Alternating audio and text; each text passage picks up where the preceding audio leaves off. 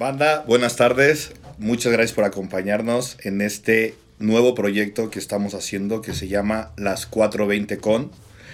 En este episodio inaugural tenemos el gran placer de tener aquí a Sara Snap, una de las personas que más admiro no solo dentro de la industria, sino en general por, todo lo que ha hecho y pues realmente la pasión que la ha guiado a, a seguir en, en esto. Y, y, ahí, bueno, primero bienvenida. Muchas gracias. Gracias por estar aquí. Qué chido estar aquí. Y pues centrándonos al tema, una de las cosas que siempre te quiero preguntar, porque sí nos hemos visto varias veces, pero, pero nunca hemos realmente podido hablar mucho. Y digo, a ver, estudiaste en Estados Unidos, te fuiste becada a Harvard, o sea, tenías un mundo de oportunidades para hacer lo que quisieras. ¿Por qué este tema de regulación por la paz? ¿Por qué este tema de? O sea, ¿por qué este activismo contra el prohibicionismo? O sea, eso es bueno, el activismo contra el prohibicionismo. Pues es, sí. es eso, ¿no?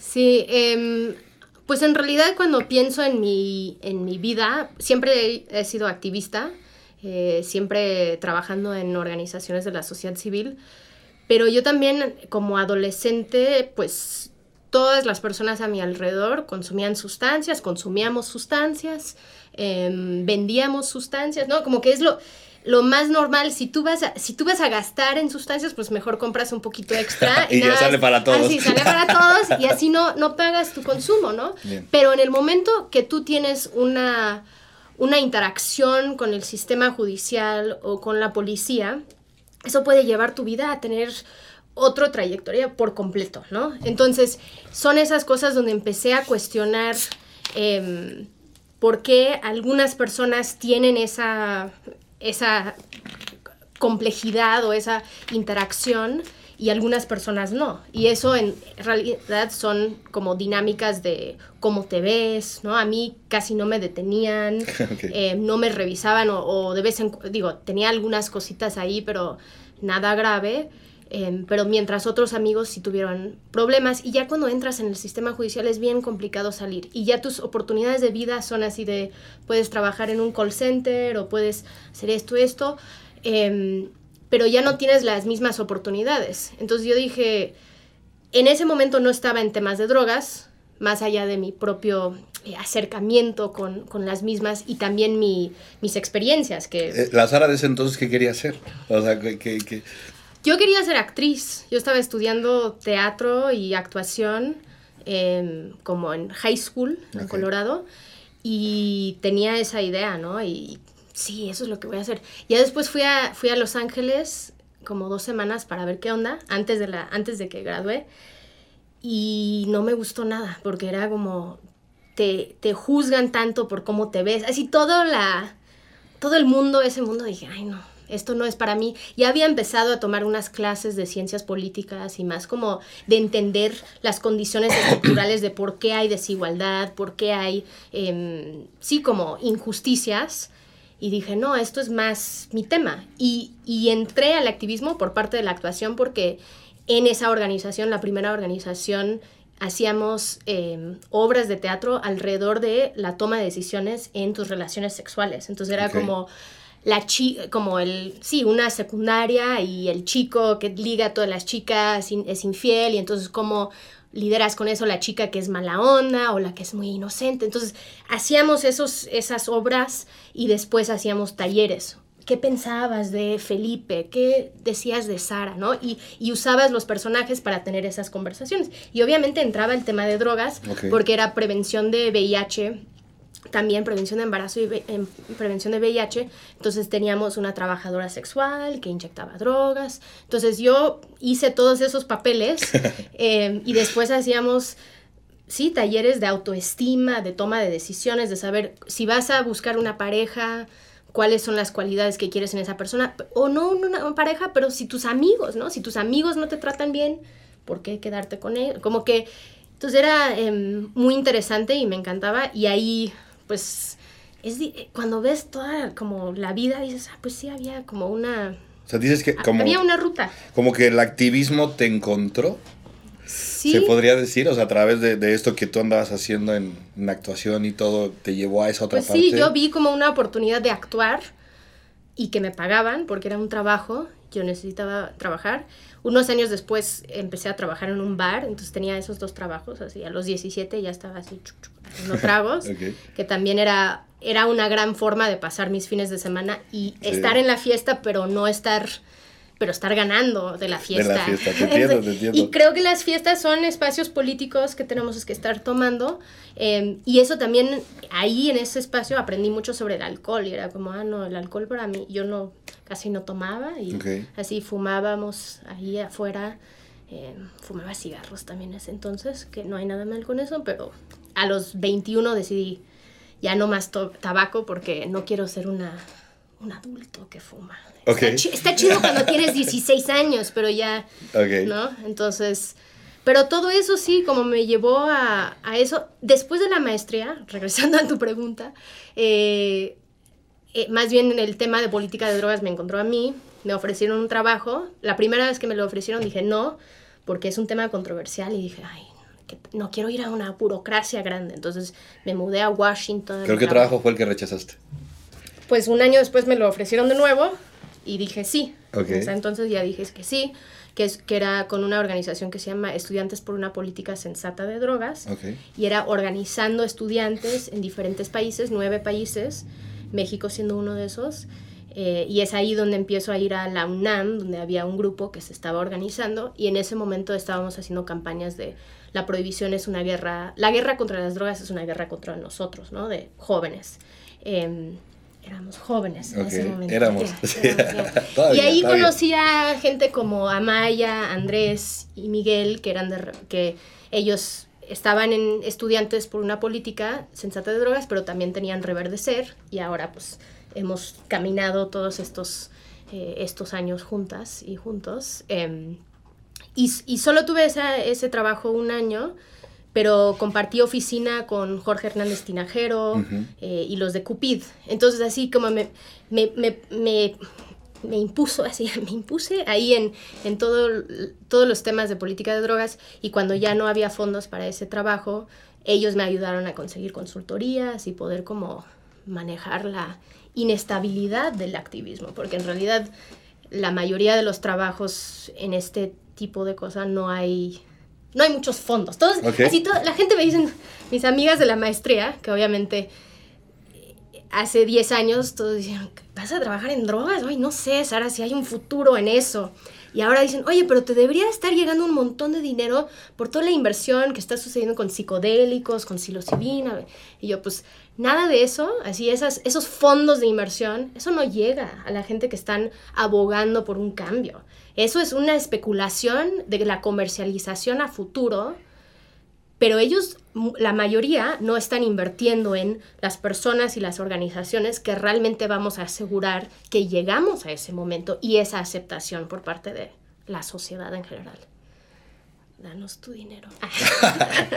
Entonces, es muy inestable esto. ¿Tu, tu, tu escenario ideal en ese sentido es que todas las drogas estuvieran reguladas? Sí, Todas, así, todas. Todas. Todas. De forma distinta, dependiendo de cuál es la sustancia, pero ya hemos hecho diferentes estudios o propuestas de política pública. Eh, he trabajado en el tema de la cocaína en Colombia con Acción Técnica Social. En 2016 hicimos un estudio sobre cómo sería la coca regulada en 2034. Entonces hicimos una metodología de prospectiva, cómo sería, cuáles son los factores, los actores que tendrían que cambiar, justo esto de que, y ya lo, lo vimos que iba a venir, mayor sobredosis, adulteración de sustancias, que es lo que sucedió en Argentina hace como un mes, mes y medio. Sí, claro. Pero ya viene sucediendo con MDMA también, he escuchado que hasta... La adulteración. Vienen unas, unas fotos, ¿no? Afuera de los antros, ¿no? A ver, si es así, así, así, no la comas. Sí, y, y, en Europa y en Colombia sí, sí emiten alertas psicoactivas y aquí en México en general no lo hacemos. Eh, uno, porque no hay análisis de sustancias tan así tan a la mano de todos, pero también porque no quieres quedar mal con alguien. Entonces necesitamos insertar el tema de análisis de sustancias y existe el programa de análisis de sustancias en México para que sea algo normalizado y que los propios distribuidores y distribuidoras quieren que su producto sea de calidad. Claro. Em, porque lo que vemos es la mayoría de, las, de, los comprimidos de, de, MDMA contienen metanfetamina y la pregunta es como cuál es la, el ratio, ¿no? De que es más metanfetamina o es más MDMA. Em, porque normalmente el MDMA es el, el o sea, perdón, el, la tacha es MDMA con clorhidrato de pseudoefedrina, ¿no? Bueno, puede ser con... Con muchas cosas. Lo, pues sabemos, lo sabemos, Y a menos si haces un cuando tú haces una prueba marqués, ¿no? Que nada más ves los colores, tú solo puedes ver qué es lo que más contiene. Ya cuando haces cromatografía de capa fina, es donde tú puedes ver todo lo que tiene y sus porcentajes. Pero eso sí lo tienes que hacer en un escenario más de laboratorio. ¿Y es, costoso hacer esas pruebas así como la cromatografía? Tener esa máquina sí, es costoso. ¿Hacer el análisis? Hacer el análisis nada más con, con Regent o con Marquis y todo eso, pues no, lo difícil es conseguir los, eh, los reactivos em, y lograr que hay, uno, tener un equipo capacitado, ¿no? Que, que, que, en general son voluntarios. Y dos, que el gobierno te deja hacerlo. En, en Bogotá y en Colombia tienen como un permiso de que no van a que los van a dejar, entonces ellos lo pueden ir y lo hacen en todos los festivales, ¿no? Eh, Yo he festivales, ¿no? Que hay, un, hay un stand ahí de analiza lo que te vas a meter aquí. Sí, y son mis, son, son mis mi, mi, mi, hermano Julián y, y Vanessa, eh, que lo hacen, y que llevan 10 años, ¿no? Picando piedra para que eso sucediera. Pero, por ejemplo, si tuviéramos una regulación, no necesitaríamos análisis de sustancias, porque tú podrías El Estado lo regularía. Sí, porque yo imagino un mundo donde y llegamos a esto, hicimos un estudio sobre cocaína regulada en 2034.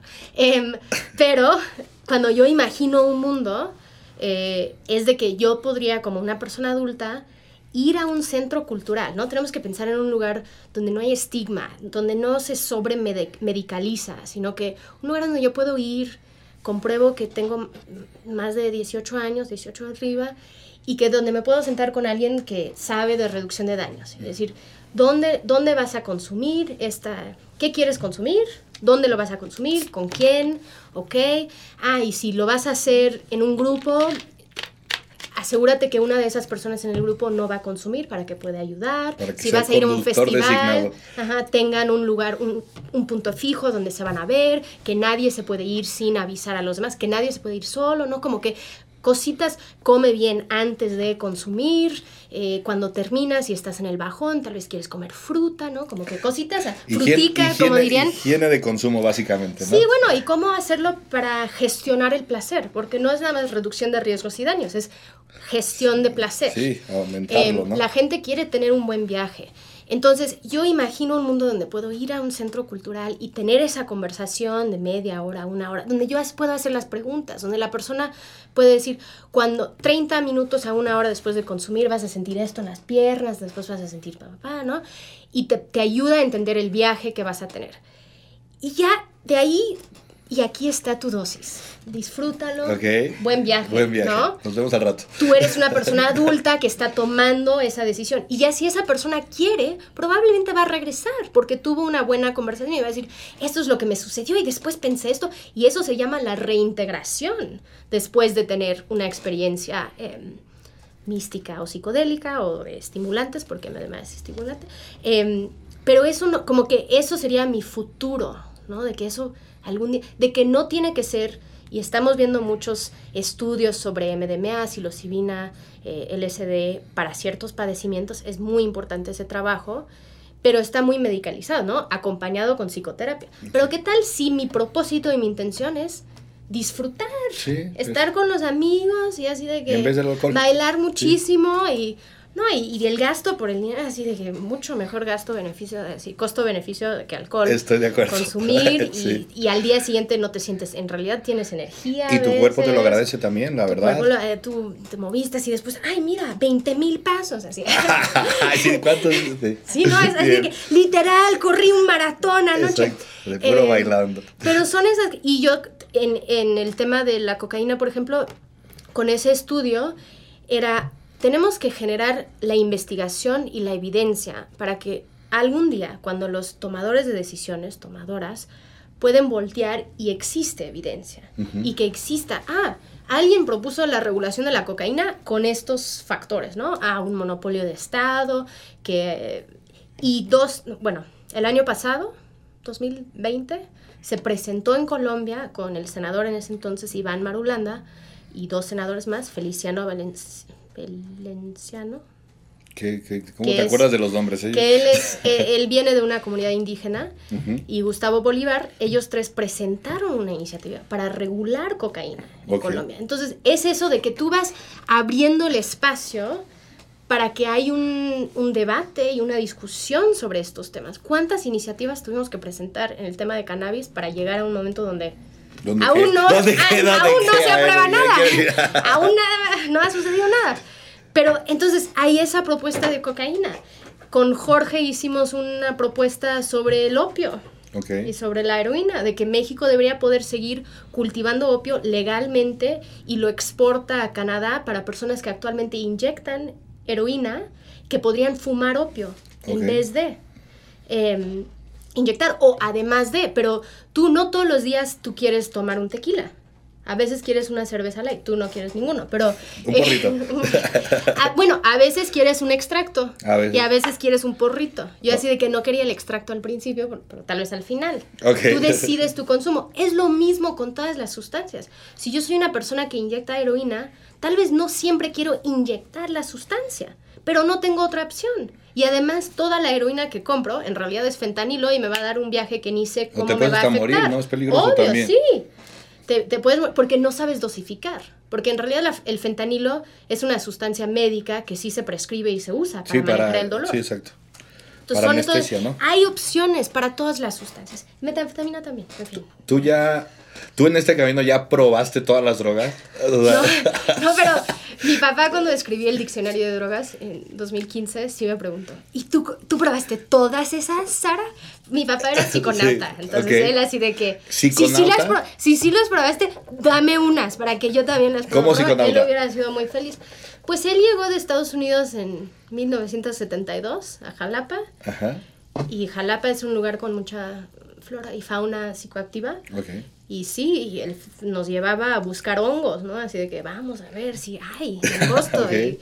y, él, si pudiera conseguir cualquier sustancia, lo quería probar y lo quería... Ah, y además hay otras personas de esa generación en Jalapa que, que sí se dedican, que usan su cuerpo como eh, un experimento para probar cómo te afecta. Yo lo haría. Bueno, hay un señor que se llama Jonathan allá. No, y una vez mi papá consumió ayahuasca solo, que no deberías consumir ayahuasca solo, pero alguien se lo había regalado. Y me decía, es que mi perra me veía y me decía, respira, respira. Y yo así papá, no deberías hacer esas cosas. Pero. Eh, Tú estabas regañando a tu papá. sí, lo, lo, lo, que. Sí, me hubiera gustado consumir más sustancias con él, pero siempre quería ser una buena influencia con él. Y ahora que ya falleció, digo, hubiéramos sí, Hubiéramos dado más. No, no importa. La vida es corta. Usan drogas con sus papás si tienen la oportunidad. o con sus hijos algún día si es que son grandes ya, ¿verdad? Solo si son grandes. Ok, si sí, sí, ya Vamos a hablar de los niños. Entonces, ¿cuál te faltó probar? Ya no me dijiste. Mm. Yo no he probado heroína. Okay. Eh, pero creo que sí me fumaría goma de opio. Para... Pero a mí no me gusta, digo, yo a los 16 años decidí que no iba a inyectar ni inhalar. Porque yo pensé, uy, la cocaína, ¿qué tal si me gusta mucho? es lo que decimos todos, ¿no? Pero yo no la he probado tampoco. Solo le he olido. ¿Por qué te reíste así? no me crees nada. Por la conversación que tuvimos antes. Exacto.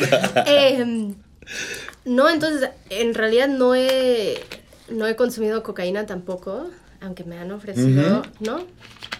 Porque tomé esa decisión y después, cuando empecé a ir a Colombia en 2009, empecé a ir ya con regularidad, escribí mi tesis de maestría sobre Colombia y las elecciones en ese momento, y es que tienen MDMA de muy buena calidad. ¿En Colombia? Sí, ah, sí. Ellos invitaron el Tusi también, ¿no has probado También el Tusi? sí, sí, sí. Bueno, pero el Tusi de Colombia es diferente al Tusi B.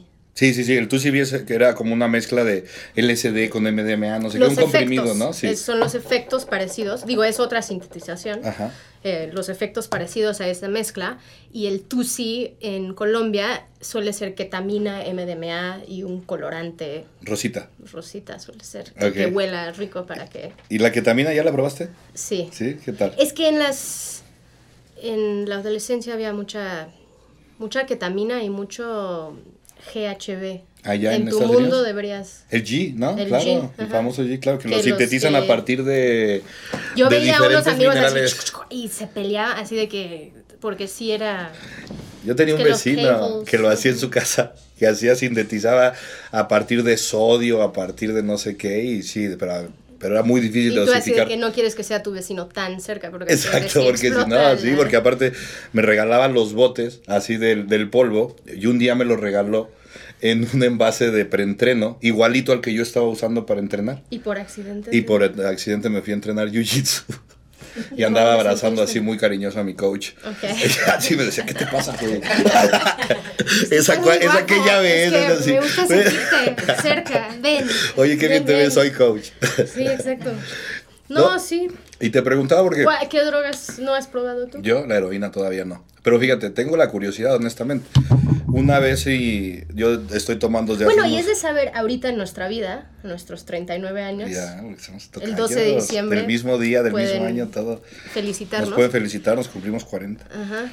Eh, a esta edad ya sabemos que en realidad podríamos probar cualquier sustancia y no te va a enganchar. Claro, porque es una cuestión más bien de estabilidad que de la sustancia. sí, es de saber, no, te vas a fumar un poco o inyectar si quieres y te vas a poner ahí probablemente te lo vas a llevar muy bien.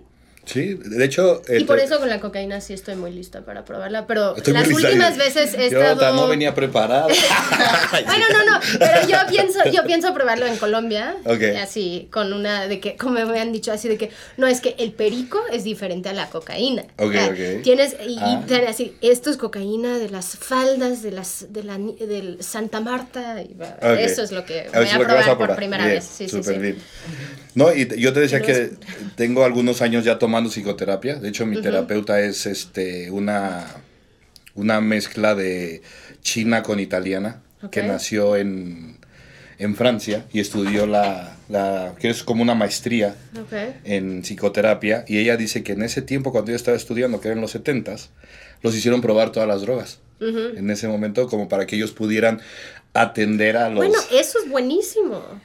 Yo creo que antes de que puedas así construir una política pública o hacer esto, deberías tener que probar. digo, que sea como, exacto. Y ella me decía de la heroína que fue la única que pues obviamente era una persona con, los medios para no engancharse, pero decía que, que, el problema con la heroína, o por lo que entendía que mucha gente se enganchaba, es que cuando tú estás bajo los efectos no te hace falta nada. O sea, nada, estás como... y cuando vives tu vida y te falta mucho, tener esa sensación, pues quieres regresar a esa sensación, ¿no? Como ahorita tú puedes pensar, en tu vida en realidad probablemente no te falta mucho. Tienes una vida plena, disfrutas, ¿no? Y te, diviertes y todo eso. Pero si eres una persona que carga trauma o violencia en tu vida o vives en la calle o entonces, obvio, tú quieres regresar a eso. Así, a esa Y entonces es al metaverso psicodélico. Se convierte en algo crónico. Bueno, y eso es un tema donde tenemos que estar estudiando cómo se sustituye esas, eh, eh, esos comportamientos con cosas de menos riesgo, que entonces podrían ser fumar goma de opio o té de amapola. Existe té de amapola. ¿Por qué no podemos consumir té de amapola para dormir? ¿no? Si tienes insomnio. Sí, ¿Te ayuda a dormir? Entonces, el té de amapola ayuda a dormir. Pensaría que era lo opuesto. Bueno, la amapola, la flor es hermosa, ¿no? yo, yo, las he visto, las popis les llaman. Sí, sí, sí, Yo les he comprado a mi mamá, ella sí tiene su jardín de popis, así de... No, es que amapola es un eh, depresor. Entonces, amapola, goma de opio y heroína son las, las fases de esa flor. Okay. Del bulbo, ¿no? Lo cortas. Sí. Em, y eso que se, se cultiva en México. Somos el tercer país productor de amapola ilegal en el mundo. Mm. Em, y, Y sí. Y bueno, después de, sí. este, de este camino académico que tuviste en Estados Unidos, finalizando en Harvard. Bueno, en Harvard pachequeabas ahí con tus compañeros, era común. Yo sí, pache sí, sí. Eh, con Bueno, mis compañeros no tanto, cosas. porque no había tantos que... Así literal éramos yo, uno que había estudiado mucho en Bolivia y un uruguayo.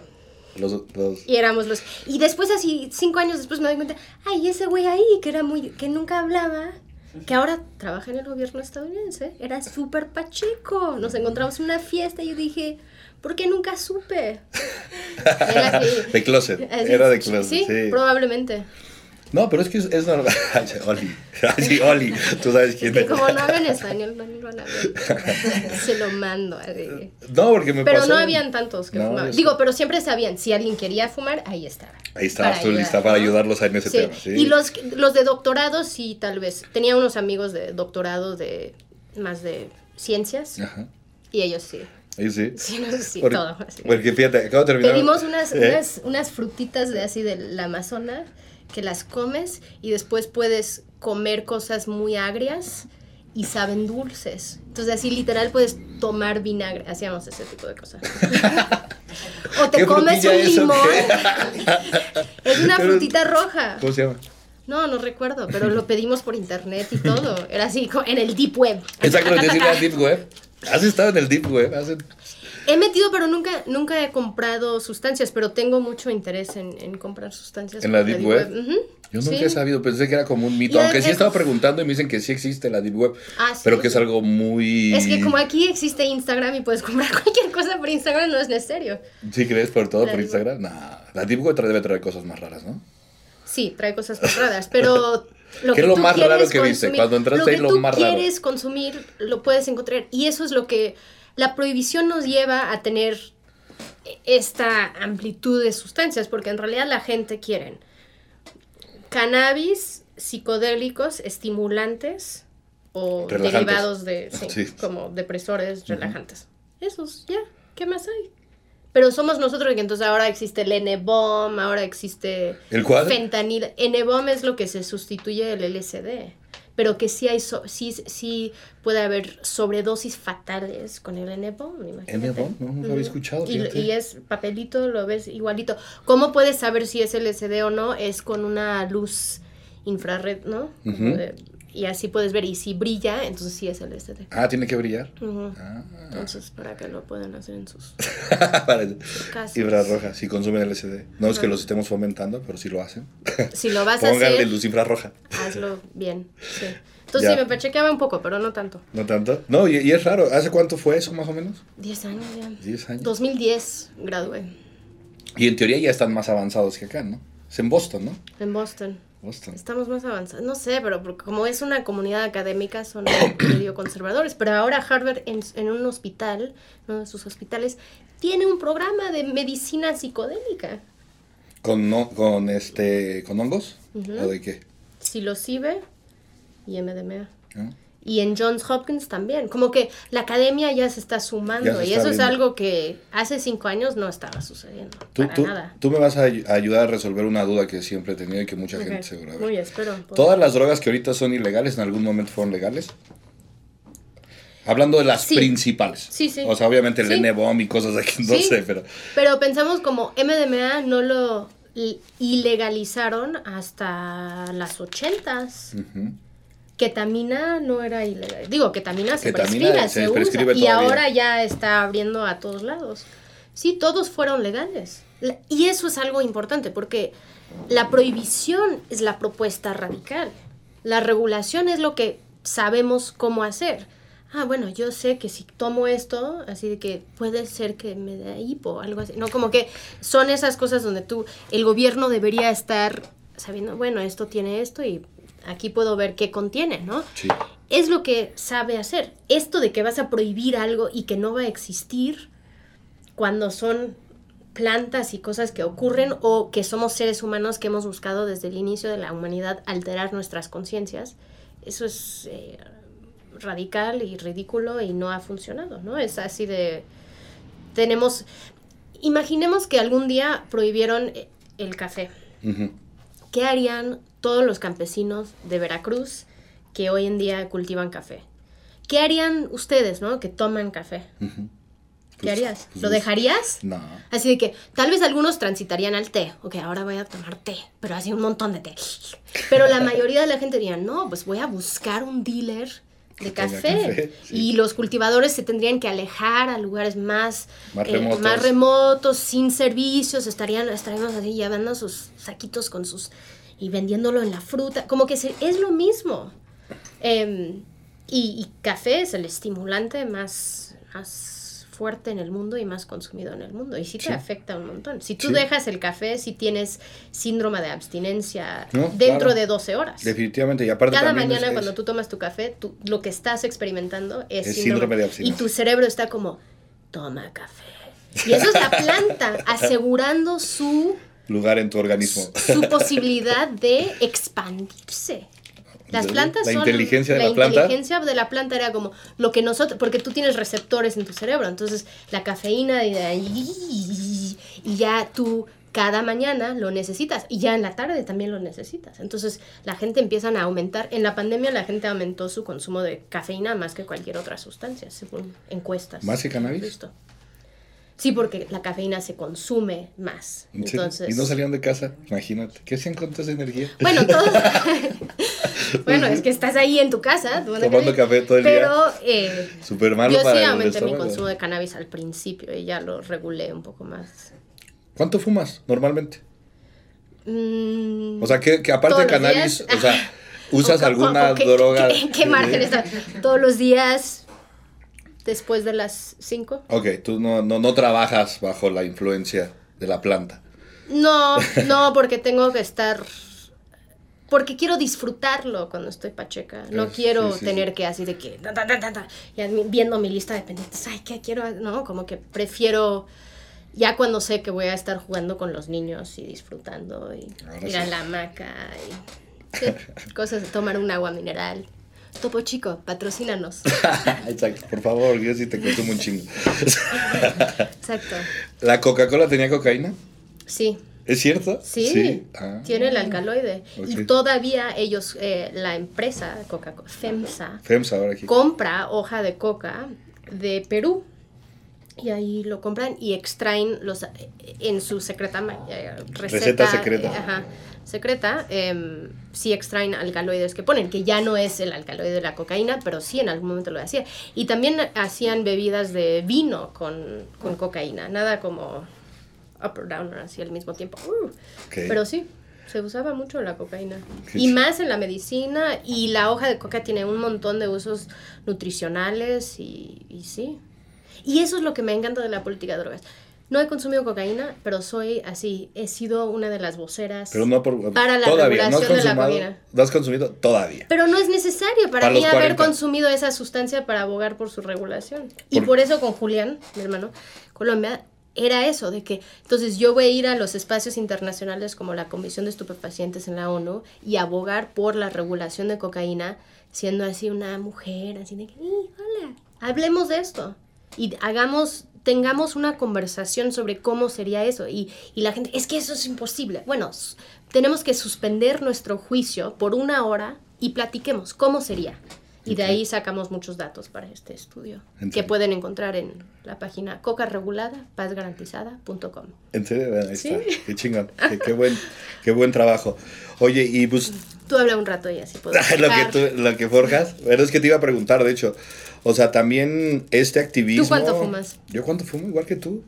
¿Pero esperas hasta la tarde? Sí. Bueno, depende. Digo, un fin de semana voy a ir a caminar. Cuando ¿no? tengo que trabajar o entrenar, no lo hago. O sea, porque definitivamente si lo hago antes de entrenar me quita completamente la voluntad. Y el problema de cuando no entreno y tengo que entrenar es que ya después valió madre porque regreso y digo, pues, si me chingo una pizza. Y los... si me chingo Ya entrené, alitas. entonces sí puedo. No, porque dije, igual ya valió madre el día, ya no entrenaste, pues sacarle provecho. Entonces como que me entra esa, esa onda y, y está y bien con a los veces. hongos sí, sí tienes ganas de entrenar y Sí. de hacer cosas. Eso es lo que yo... Yo con los hongos realmente los empecé a tomar cuando estaba en la escuela. Que eso, que eso, es- eso es lo que te iba a decir hace rato, que, que, que a mí me tocó estar en una escuela de negocios también hace no mucho. Sí. Y de verdad era... Ya te graduaste, ¿verdad? Ya, me gradué. Muchas felicidades. Gracias, gracias. Maestro. Era, era este, digamos, era, para mí era raro y, y, inclusive fue una misión que yo tuve en la escuela como mostrar a un consumidor de cannabis ahí. Inclusive lo hablé con las autoridades de la escuela cuando acabé. Y dije, tú has tenido otro güey como yo en la escuela. Sí, o sea, sí, obvio no. Obvio no, porque se burlaban, o sea, los tatuajes. Bueno, o tal vez sí, pero ni saben. Puede ser. pero digo, de por sí, como el tema de los tatuajes. De estar abierto al tema. Ah, el tema de los tatuajes siempre fue así. Inclusive yo en los, me tatué las manos estando en la escuela y real lo hice para ver qué caras ponían. Te lo juro. Porque ¿Y cuándo llega el tatuaje de la cara? No, eso no creo. No, no, no, todavía. Hasta aquí sí. Sí, vamos a tatuar todo, todo, todo. En algún momento. Es que tenemos muchos años. todavía, la mitad de nuestra vida al menos. Por Mínimo. Lo menos, por lo menos. Pero sí, sí era para mí como un poco divertido y al final tú puedes creer que yo ya les estaba dando hongos y cannabis a mis compañeros durante clases para que entraran a clase. Digo, no se lo estaba vendiendo, se lo estaba obsequiando. para, que, para, para, que probara. Para, Yo también he hecho lo Los agarraban de mi mochila. Yo no se los daba, los robaban.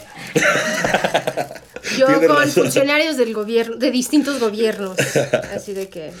No, y, y, siempre me decían, no, sacan las gomitas y todo, inclusive hasta en la, en la al final. Ya que la gente sepa que sabes de estas cosas, todos te quieren, todos quieren.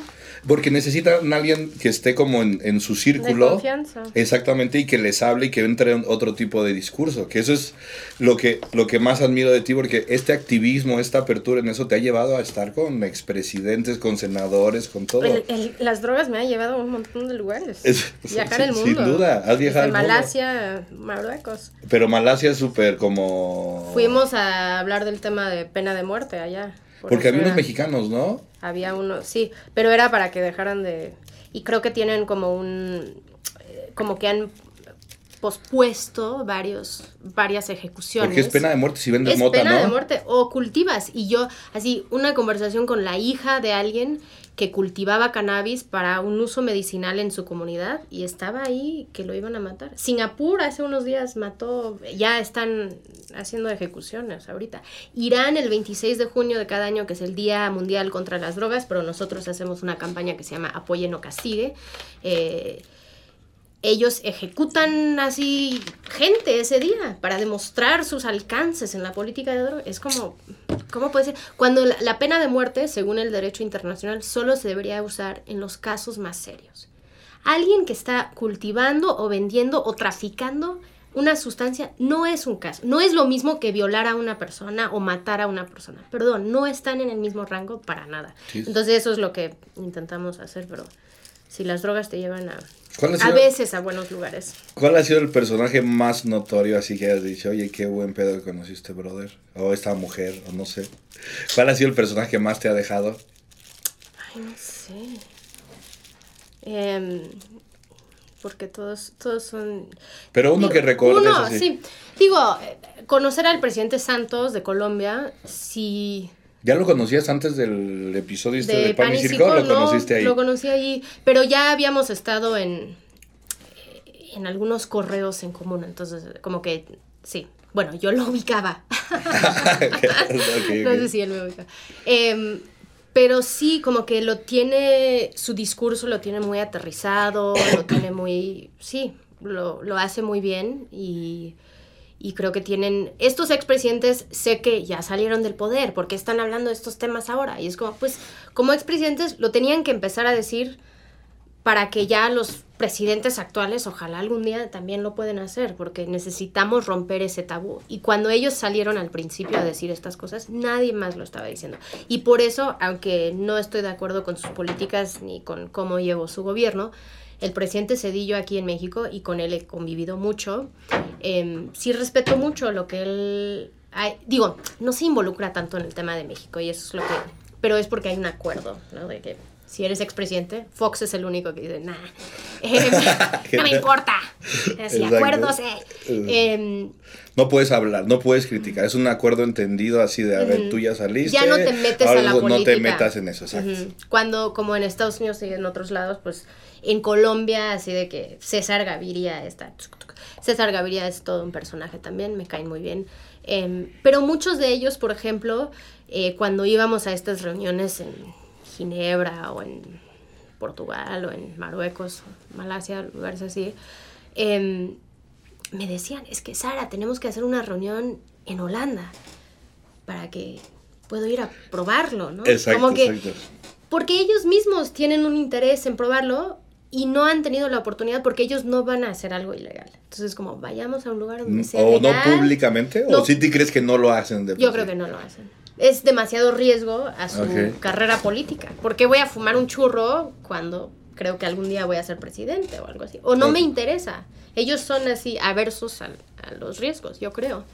Eh, entonces, con, con varias personas, eh, pues hemos fumado por primera vez para que puedan ver. Y después, no, porque toman mucho alcohol, pero no siento nada. Y es como, pues sí, porque es muy diferente. Hasta amigas así de que, pero si fumo mota no quiero, no quiero perder el control. Y, así que, Y, se, en chi- y se ningún- chingan ahí en una botella. este, momento te vas a perder el control.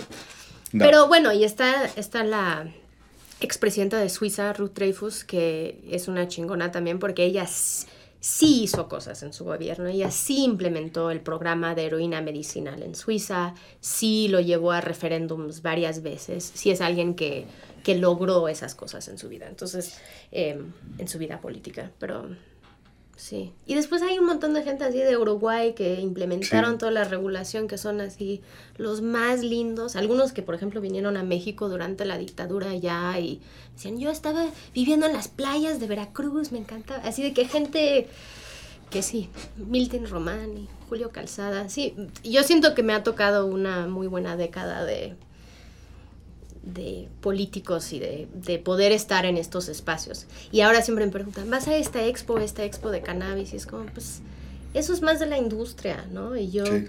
tengo, he tenido otro enfoque, y, pero cuando nos reunimos, así los super nerds, ñoños en las Naciones Unidas, así es el espacio. es como que, Ok. ¿En la del 5 de mayo vas a estar?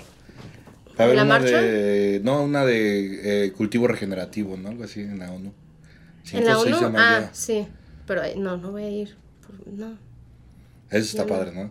Está Ese padre. sí. Pero es que en 2010, yo pa- pasamos cuatro años preparando una reunión en 2016, que era la sesión especial sobre drogas de la ONU, que lo hacen cada 5 a 10 años. Obviamente no lo vamos a hacer pronto, porque ahora quién sabe cuándo, pero era 2016. La última había sido en 2008. Y esa reunión preparé y pasamos, era en Nueva York y eso era así de como un montón, y por eso preparamos el estudio de cocaína, como que todo nuestro enfoque era en cómo vamos a llevar a cabo esa, esa reunión y yo estaba trabajando con la Comisión Global en ese momento y también organizamos la fiesta al final, que bonito, en un Ok. antro ahí en Brooklyn y sí, porque eso es un, y eso fue un espacio muy importante, pero era así de como el zar anti antidrogas de Colombia, de Brasil, de Uruguay, de, así de toda América Latina, de, de México, Isaac Morales, pero él es en, está en relaciones exteriores y sigue ahí trabajando y ha sido un gran aliado, entonces son esos que son así. Ok. Tuvimos reuniones en todo, así, porque el gobierno de Colombia hacía estas reuniones, entonces era como, vamos a Santa Marta, vamos a Cartagena, y puro gobierno y cinco personas de sociedad civil para ver cómo nos ponemos de acuerdo para hacer un frente en contra de Rusia, Pakistán, los países donde matan la gente de- por pena de muerte, como cosas, era intentar crear una... Sí, un Es que, es que ese comunismo o esas huellas del comunismo son duras, ¿no? Se nota todavía aquí muy cerquita en Cuba, por ejemplo, siguen teniendo como ese tipo de... Y eso es donde Cuba se alinea mucho con Estados Unidos y uno dice, pues, güey, ¿no quieres ser diferente? Pero ahora ya, pues, y La- Nicaragua, sí. ¿La noticia de hoy fue broma o sí legalizaron en Estados Unidos la Casa de Representantes? Bueno, pasaron, aprobaron una ley, Ajá. em, pero que tendría que pasar por el Senado. Todavía falta, ¿no? O sea, digo, es un paso. Y, se, y depende, como aquí. Como aquí. es un teatro, ¿no? Es que es el problema, que todo lo relacionado al cannabis es un teatro, ¿no? Por eso estudié actuación. Y era muy fácil decir, Ah, sí, ah, bueno, para voy a ir a esto. ya, para porque así uno sabe cómo hablar en público, no me va a dar nervios, cosas así. No, yo siento que sí me ayudó mucho. Sí, es un teatro. Un teatro. Poder hablar con la gente y todo eso. Sí, es, es- eh, ha sido definitivamente una historia. ¿Desde cuándo tienes tú tu amparo? ¿Cuándo, ¿cuándo te lo entregaron? El cuarto amparo, ¿no? El cuarto amparo en, en julio 2018. Ok, ya el amparo y después el permiso, o sea, ¿qué Después del permiso, fui con Cofepris, con Julio Sánchez y Tepos. Dijeron, vas a tener que hacer esto y esto y esto. Libros de control y cosas. Obvio, nunca, nunca, nada. Pero ahí he podido tener mis plantitas y aprender un poquito a cultivar. Pero de ahí también aprendí que cultivar tampoco es tan fácil. Entonces uno tiene que Sí, tener otras vías de acceso también. exacto, ¿no? El autocultivo es fundamental. Y las asociaciones. Oye, ese, ese, ese principio, ¿sabes? Que, que, que te protegió en ese momento y a todos estos amparos, ese desarrollo, es el libre desarrollo a la De la personalidad. personalidad. ujú. Como Eh. ¿Tienes pensado meter o, o sabes de otros amparos que se estén haciendo sobre otras sustancias bajo la misma premisa? Porque en teoría debería de funcionar. Creo que hay que nada más como poner un poco así de que no hay tanto riesgo a la salud. O sea, hay que, en su momento creo que fue como, como vital, parte de ¿no? sí. Sí, nosotros empezamos a, bueno, Andrés Aguinaco empezó a pensar estas, estos amparos en 2012 y se ganó el primer amparo en 2015, entonces nunca fue un, un camino rápido, ¿no? Em, pero sí, México Unido contra la Delincuencia ha metido amparos sobre otras sustancias y también algunos otros eh, abogados. Y yo, y bueno, tenemos el amparo de Zebra del año pasado. Sí, de diciembre, donde claro. Entonces se reconoce el, el derecho al trabajo y al libre comercio, que creo que también es importante porque ahí vamos expandiendo los derechos que tienen que ver, porque entonces eh, busco un, así, busco abogados que tienen interés en llevar litigio estratégico, porque creo que en el tema de amapola ese sería nuestra, nuestra vía de una familia que cultiva amapola, pues el derecho al trabajo, de poder cultivar eso, además de sus otros cultivos, eh, y que vayamos avanzando en esa materia también. Pero sí, es lo primero que pensamos. El libre desarrollo de la personalidad Aplica para todo, aplica ¿no? para todas las sustancias. Y tú pensando en tus honguitos, Yo pues, estoy en eso, estoy en eso, te lo juro. lo Así de que digo. obviamente quieres poder tener. Por desarrollado no, tu ya, ya, ya, personalidad, de te hecho, sientes como otra persona. Más desarrollada. Es- me siento libre. siento que Yo me siento muy libre, pero después tengo hijos, entonces no tan libre. no tan libre, Entonces, eh, por momentos. Están impidiendo mi desarrollo. No. me están ayudando, la paciencia. Yo no, soy no, una no, persona son, son, paciente. son unos maestros, pero cabrón. Mi ujú. hijo es así, o sea, Ahora que casi es adolescente. ya casi es un puberto el cabrón. Porque sí, aparte es como, te das cuenta cómo realmente todas esas cosas que tú haces que molestan a los demás, sabes que realmente nunca tienes la voluntad de hacerla. Ellos lo hacen. Ellos ¿no? lo hacen y te molesta. Entonces no le puedes Ay, decir no. que no lo haga porque tú lo haces y te ve haciéndolo. Y antes era como muy común que, que tú podías decir, que no, bueno, a mí me tocó, no sé si a ti, creo que no, creo que por lo que me cuentas, tu formación fue un poquito más, pues, consciente, digamos, ¿no? En, en mi caso, pues, era una formación más tradicional, conservadora, así de, casi, casi si preguntabas por qué, y no me contestes, cabrón, y no me hables así, o sea, no puedes cuestionar nada. Sí. Hoy en día no son así. Hoy No. en día cualquier cosa... No, así de que a- antes le hablaron a su sus papás como usted, ¿no? Así de Sí, que te- antes de eso, claro. Es- usted sabe- y hablando de esa parte de la educación, tú los estás, pues obviamente educando en ese sentido a, pues con una mayor apertura. O sea, tú, hablando de, de- de cannabis, por ejemplo, yo sí lo normalizo mucho, pero hablando de otras drogas, ¿sí lo harías enfrente de ellos? O sí le, o sea, digo, una cosa es, Pues es que siento que no lo disfrutaría tanto si hiciera otras drogas enfrente de ellos. nunca... Digo, es una cosa de. Bueno, no, porque estoy así lactando y.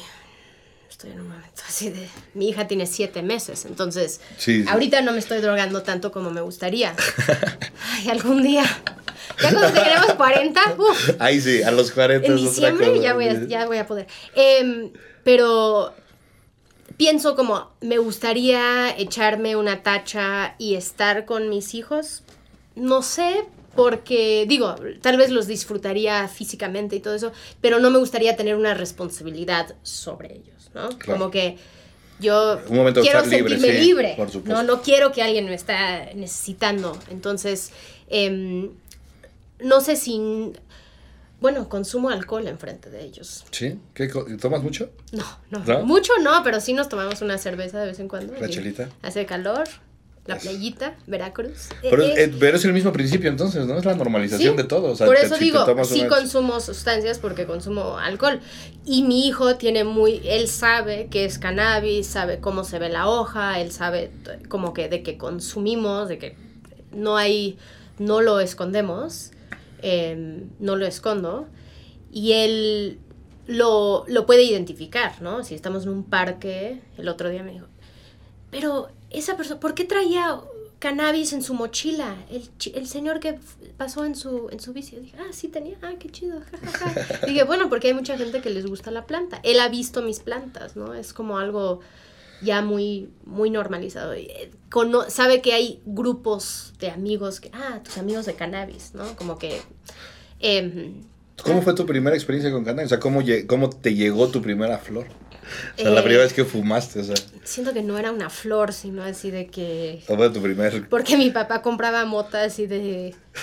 en papel En vela. periódico. así. En ve- las velas, ¿no? Era la- Sí, ok. Eh, O sea, ¿Fue con tu papá? ¿Se la robaste a tu pues papá? no, ¿qué? Con, exacto, exacto. Ok. Mi hermano le robó a mi papá, mi hermano y mi, mi hermanastro le habían robado a mi papá y, y ahí, sí, ahí consumí.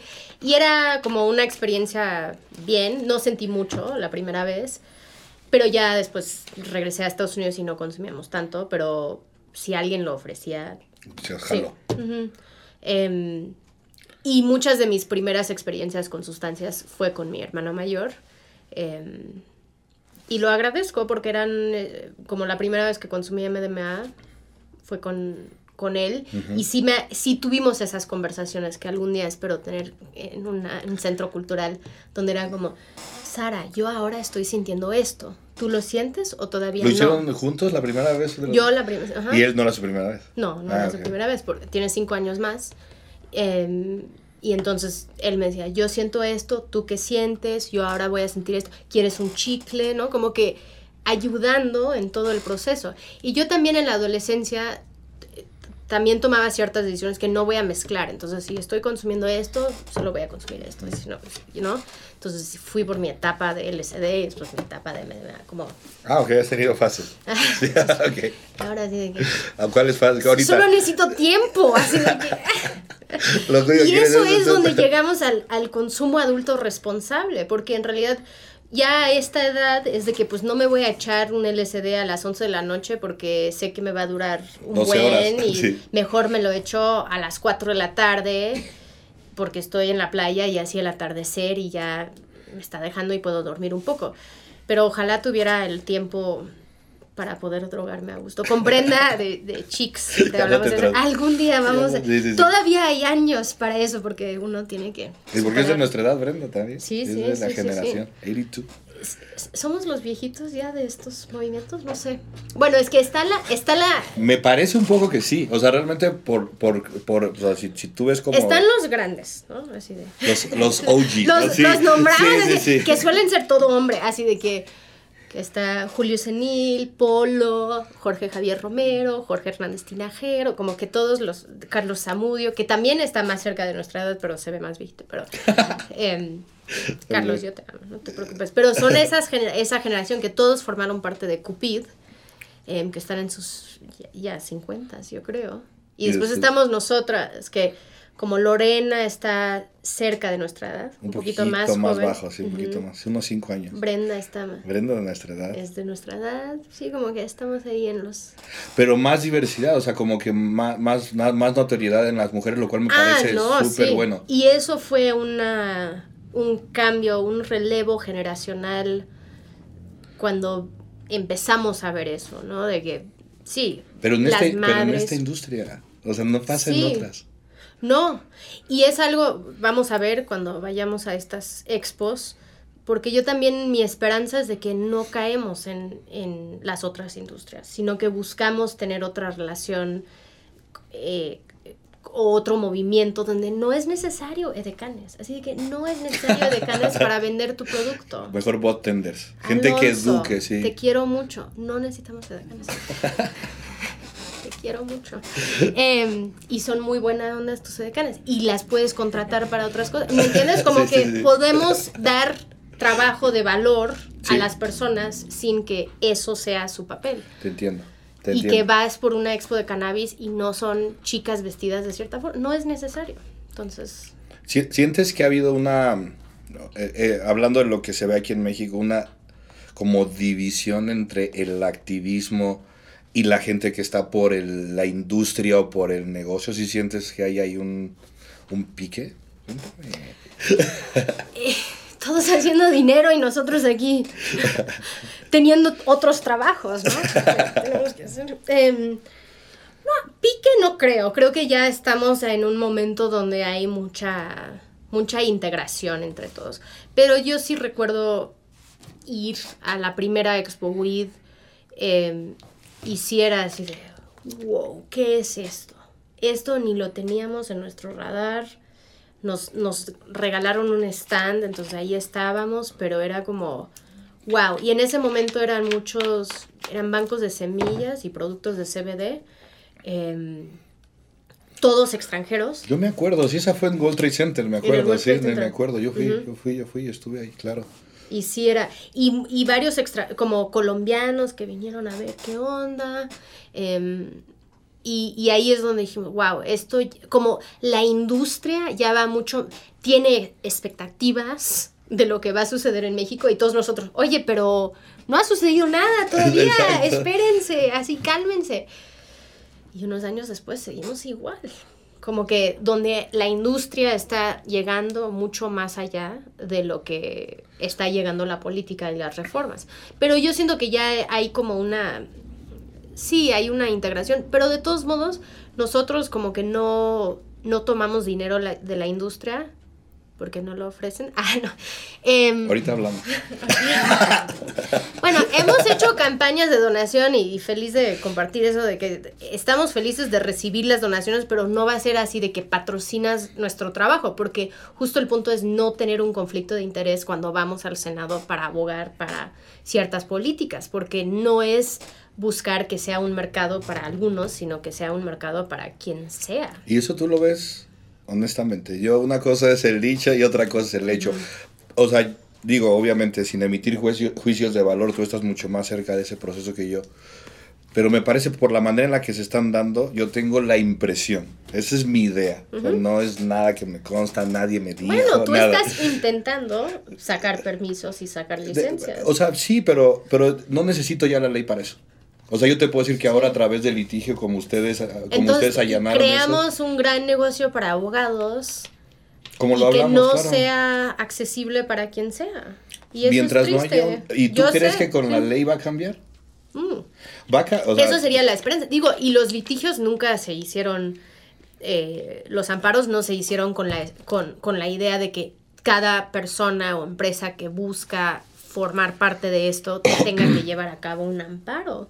El punto era llegar a la jurisprudencia y que ya el Senado sintiera esa presión y hubieran hecho su trabajo. ¿Y qué hicieron? Nada.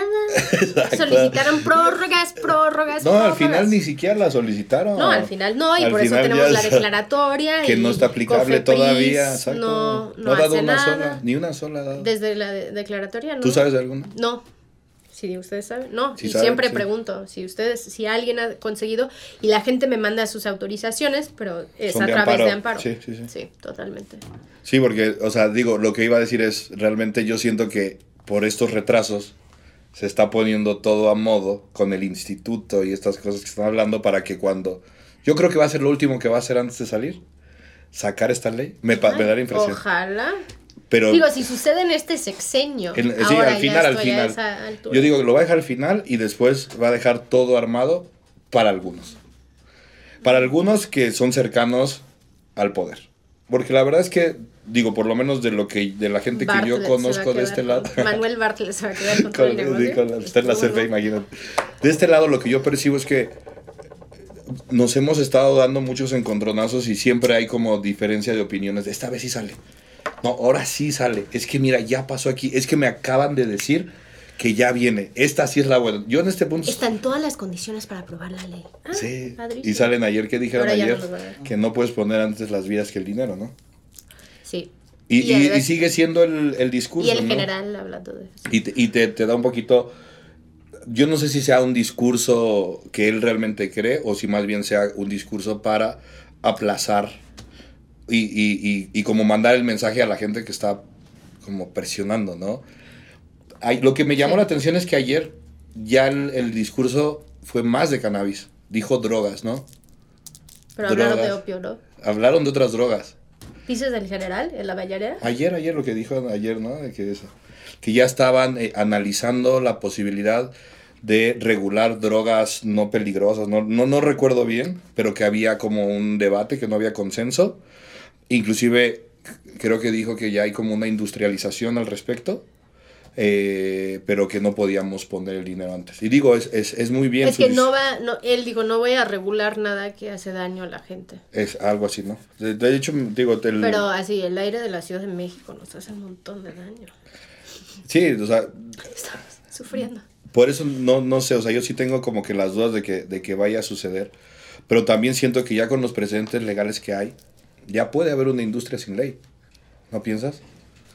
Puede y ya está sucediendo. Tú ves marihuanol vendiendo por todos lados. Tú vas a Nutriza y hay productos de cannabis. Entonces, sí, sin duda. Entonces, pero lo que no me gusta es que cuando hay una cuando hay una industria sin ley no se está aplicando entonces acciones afirmativas que podrían funcionar y no hay una descriminalización efectiva. Correcto. Entonces lo que sucede es, si tú tienes abogados para protegerte, tú tomas ciertos riesgos. O uno, puedes tramitar todos esos amparos que vas a necesitar, o tú puedes abrir tu, tu, tu dispensario y saber que si llega la, pol- la policía, Ya tienes tú vas cómo a estar defenderte. bien. Sí, sí, sí. Pero no es para todos, entiendo. Sí. O sea, como que- Y nadie está, nadie, o no estamos encontrando la forma de dar formalidad a las comunidades que han estado en la informalidad. Y que realmente la ley tiene que crear valor para el país, no solo para algunos. O sea, creo que ese Yo es el quiero que haya una recaudación de impuestos, Sí, obvio. sí. Pero es que yo sí creo que el presidente tiene muchos miedos y yo no creo que sea algo donde él quiere que sus amiguis se quedan con el negocio. Yo creo que él no quiere un país lleno de marihuanos, que ya aquí está el país. ya está el país y lleno de todo marihuanos. funciona bien. Así de que Míranos. A mí me encanta. bueno, míranos a nosotros, pero el otro día estaba así de que siempre es- no hablo con los taxistas. ¿Y tú qué haces? Em, entonces un taxista así me dice, bueno, pues yo tengo 56 años y llevo fumando desde los 19 y todo está perfecto. Y yo, obvio, tú estás ¿A dónde bien". me dijo que iba? Sí. Llegué sana y salve a mi destinación. Em, a mi destino. Sí, no, y, y, y son es, pero yo creo que él no quiere un país de marihuanos. Ni sé cómo usar esta ¿Un shot? cosa. Ahí para que... Em, y no quiere que se llene el país de transnacionales que quieren eh, monopolizar el mercado o dominar el mercado. Sí, por Yo eso creo que va, esos a son per- sus va a dos. parar las importaciones de cannabis no psi- psicoactivo, ¿no? Que es- Es que no existe importaciones de cannabis. no, por eso creo que la ley te dice que no se va a permitir, ¿no? O sea, sí lo Sí, pero eso tiene que ver con, con los tratados internacionales y la ONU. De que México ha ratificado tres tratados internacionales, podemos hablar de esos otra hora si queremos, em, donde dice que solo puedes permitir el uso medicinal y el uso científico de cualquier sustancia. Entonces, es ahí donde nosotros estaríamos infringiendo tratados internacionales y por eso, por ejemplo, Canadá tampoco está exportando para uso adulto o viceversa, o Uruguay. Ellos están exportando bajo el paraguas de uso medicinal. Sí, sí, sí. Entonces, por eso nosotros también... Va a entrar por ahí. Sí, Bien. en el momento que Estados Unidos regula a nivel federal, ya México cambiaría eso. Bueno, espera, espera, espera, espera. espera. Oye, pues mira, Ah, mientras se llena No, esto... pero no se tiene que llenar. Yo siento que así es como Ay, ¿sí? te hacen así 21 shots en tu cumpleaños, ¿no? Hola, es que quiero que digas, hola, soy Sara No. y este es mi primer shot. y ahora sí. O sea, eh, antes sí a veces tomábamos una botella de tequila y era... Ándale, como si fuera, la como si fuera caminata de- tequila. ¿Así? Un shotcito. ¿Pero está salido? Sí, es que le tienes exacto. Oye, está muy fuerte. Oye, pero sí es más como... Si quieres dejar, no, no, no, acabo. Estaba, estaba, estaba saboreando. Sin solvente, sin bueno, solvente. ahora tú fuiste juez en una copa. Nos conocimos por primera vez en la copa. En una copa. Y eh, Ahí te abordé como grupo. primera vez siendo Sara, jueza. Sara.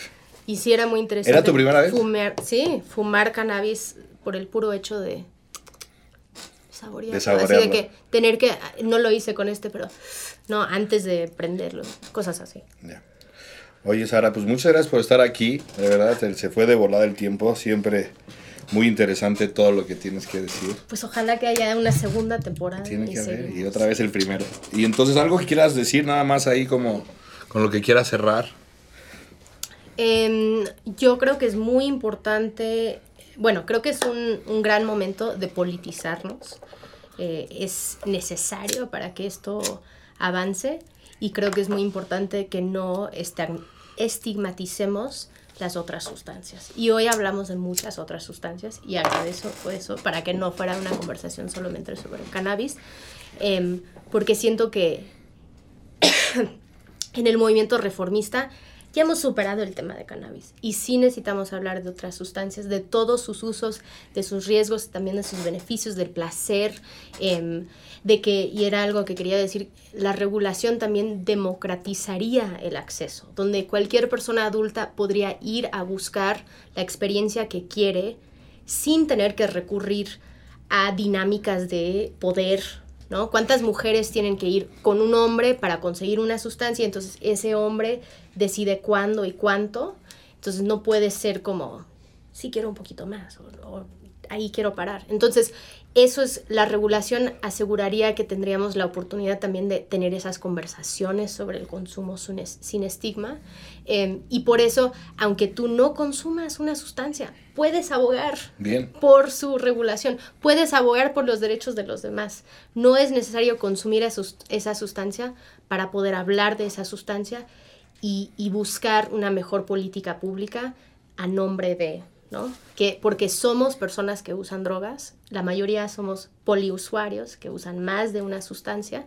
Existe una red latinoamericana existe una red latinoamericana de personas que usan drogas, ¿no? Y nosotros en, en, en, en, en esa red hemos decidido que no tiene no tienes que ser una persona que inyectan drogas para definirte como una persona que usa drogas. Sí. Eh, entonces, por favor, abren sus mentes. Aquí estamos.